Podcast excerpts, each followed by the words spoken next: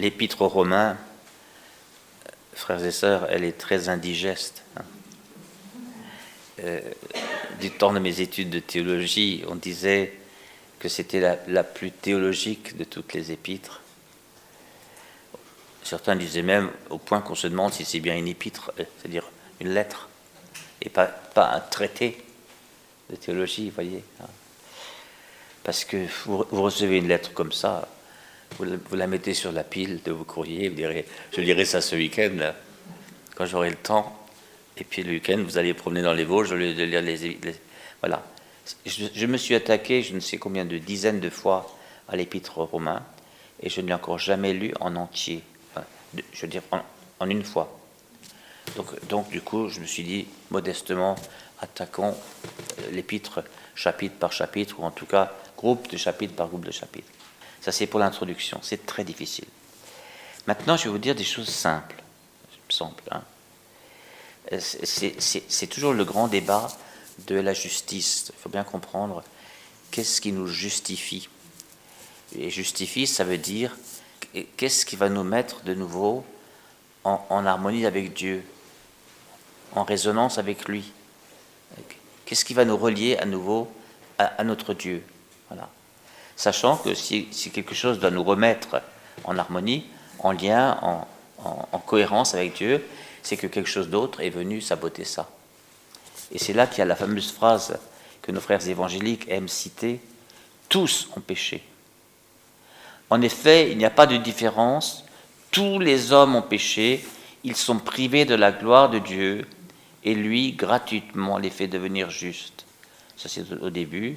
Et à la fin, euh, on, recommence en disant tous sont péchés. Hein. Tous sont péchés.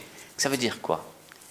Pour nous autres catholiques euh, actuels, euh, parce qu'on on a eu une période péché aussi très longue, hein, des siècles durant. Mais là, actuellement, ce verset est rarement cité. Quand, vous allez faire de l'évangélisation de rue, vous abordez pas la personne qui est en face de vous en disant, vous savez, hein, tous sont péchés. Il me semble que c'est pas comme ça que vous faites. Alors que les frères évangéliques, ça ne les dérangera pas de commencer comme ça. Hein. Tous ont péché. Simplement, il faut comprendre quelque chose. Le tous ont péché veut dire en fait deux choses.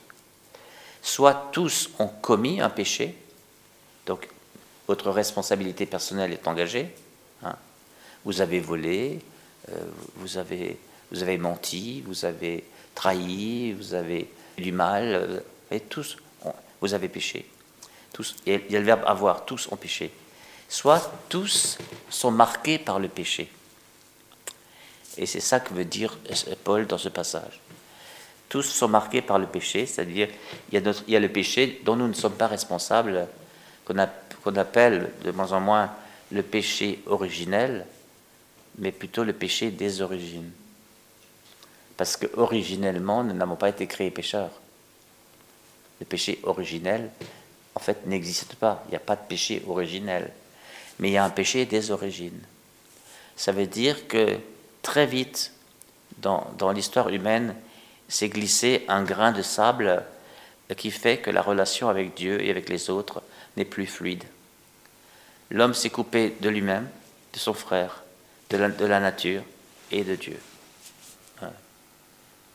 Et c'est ça le péché des origines. Relisez les trois premiers chapitres de Genèse et vous verrez, c'est figuré comme ça.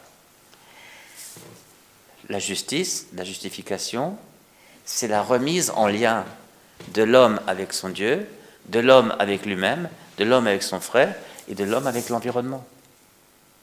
Alors la solution pour le peuple juif, disons les, Israélites, hein, ce peuple d'Israël, c'est plus juste que dire les juifs, puisque les juifs, les juifs, normalement, ça vient de Juda, les habitants de Juda. Or, la tribu de Juda, c'était une des douze tribus seulement. Ensuite, on dira les juifs, parce que Jérusalem est là-bas. Hein Comprenez le raccourci. Mais en fait, c'est les Israélites. Eh bien, les Israélites ont reçu de la part de Dieu, par la médiation de frère Moïse, les tables de la loi, c'est-à-dire ce que Dieu veut. Et il a été dit, si, on, fait comme Dieu veut, on est justifié. Bon. Alors, ça marchait, ça n'a pas marché. Relisez la Bible avant Jésus-Christ, ce qu'on appelle l'Ancien Testament. Et Jésus arrive, et tout le monde ne comprend pas tout de suite quelle est sa nouveauté. Est-ce que c'est un prophète de plus qui rajoute quelques, quelques paragraphes à la longue série des, des paragraphes déjà de la loi hein Il y avait des commandements, il y avait 613 mitzvot, 613 euh, commandements à observer, des positifs et des négatifs. Tu feras, tu ne feras pas. Mais Saint Paul expliquera, surtout aux Galates, mais à d'autres aussi, que euh, la loi ne sauve que si elle est observée intégralement. Donc il faut toujours être au point sur les 613 mitzvot. Donc soyons réalistes, personne n'étant au point sur les 613 mitzvot, personne n'est sauvé. Et c'est là que Jésus apporte une nouveauté. Et Saint Paul est un théologien de Jésus-Christ. Voyez Saint Paul dira, maintenant je vais vous expliquer ce qui se passe. C'est de croire qui sauve. Cette justice donnée par la foi en Jésus-Christ, elle est offerte à tous ceux qui croient. Elle est offerte à tous ceux qui croient. C'est la foi qui sauve.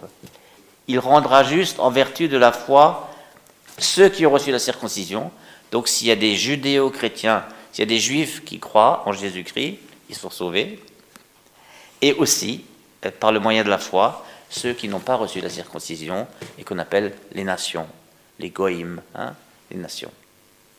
Autrement dit, Saint Paul dira dans une autre épître, Dieu veut que tous soient sauvés, que tous les hommes soient sauvés.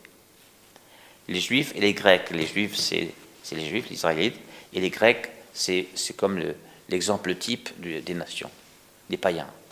Alors vous comprenez combien euh, ce, message est inaudible pour l'époque, hein. pour déjà du point euh, du temps de Jésus, mais après Jésus-Christ, ils l'ont crucifié, mais il y, a eu, il y a eu tout de suite des chrétiens qui sont, qui sont repartis avec la force de la Pentecôte et qui ont annoncé ça. Et Paul leur a structuré un peu leur pensée dans ses lettres, et c'est devenu euh, des traités de théologie pour qu'ils sachent euh, ce que, la doctrine chrétienne dit. C'est la foi qui sauve et non pas la loi. Et Paul va encore plus loin. Il dira, euh, non seulement la loi ne sauve pas, mais la loi, elle fait mourir. Elle nous tue. Pourquoi? Parce que la loi n'est que capable de mettre en évidence notre péché, mais elle ne peut pas le sauver. Elle nous condamne. La loi ne peut faire que nous condamner, puisqu'elle peut aider à dévoiler le péché. Ça veut donc dire que il faut que nous partions de tous les hommes ont péché. En fait, avec Renate, notre sœur protestante, très marquée par le luthéranisme, je disais, est-ce que tu es d'accord qu'on dise tous les hommes euh, sont marqués par le péché? Elle dit oui, c'est ça que ça veut dire.